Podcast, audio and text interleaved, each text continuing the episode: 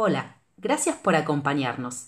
Somos Luciana Maya, Luis Eugui y Jorge Romero, y en este espacio estaremos reflexionando sobre la gestión académica saludable en el contexto universitario. Bienvenidos.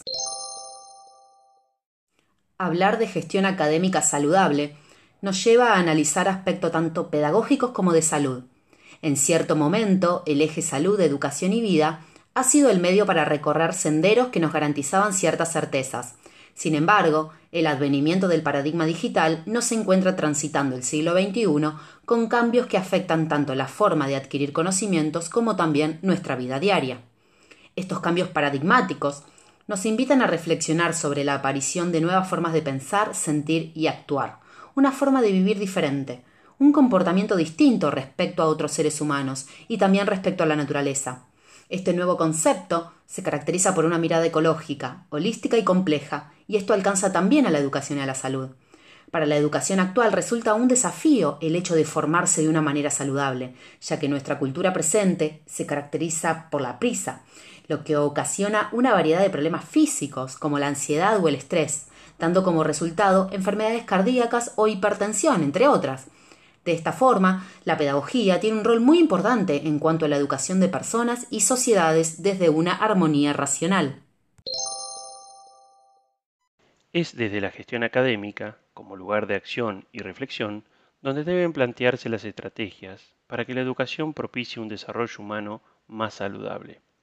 Por una parte, podemos definir a la pedagogía saludable como la vivencia y la actitud hacia la vida que contempla al ser humano como una totalidad en su relación con el otro u otra, apoyando procesos de comunicación abierta, respetuosos, buscando relaciones horizontales y promoviendo la generación de un equilibrio entre lo académico y lo personal.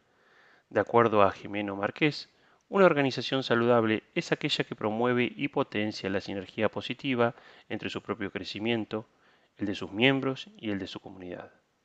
Como consecuencia, son las universidades las que tienen la responsabilidad de potenciar el entendimiento de que se requieren investigaciones de mayor jerarquía y acción para lograr los cambios sociales que denoten bienestar personal y colectivo. Se dice que las universidades son organismos vivos, ya que éstas poseen la forma de comprender el contexto global con el propósito de mejorar la calidad de vida de las personas. Para lograr una gestión académica transformadora, es necesario que haya armonía en la participación de los involucrados y que estos vayan sumándose a proyectos pedagógicos motivadores que logren un bienestar general. Con el objeto de realizar cambios en la cultura organizacional, es importante, por una parte, promover innovaciones caracterizadas por estrategias motivadoras que logren el compromiso de toda la comunidad educativa, tal que se generen prácticas de enseñanza que tiendan al bien común. Y, por otra parte, poner en práctica la evaluación permanente para garantizar el desarrollo de proyectos educativos de calidad. No debemos dejar de lado que los procesos de innovación educativos deben ir acompañados de infraestructura, inversión, creación de ambientes propicios para el trabajo, entre otros. Coincidimos con Joaquín Gairín Salián en cuanto considera que la organización que aprende es aquella que hace más fácil el aprendizaje para todos sus integrantes. Y además logra un cambio constante, transformándose a sí misma, con lo cual resulta de fundamental importancia dicho aprendizaje como motor de desarrollo para las personas y en consecuencia para la organización.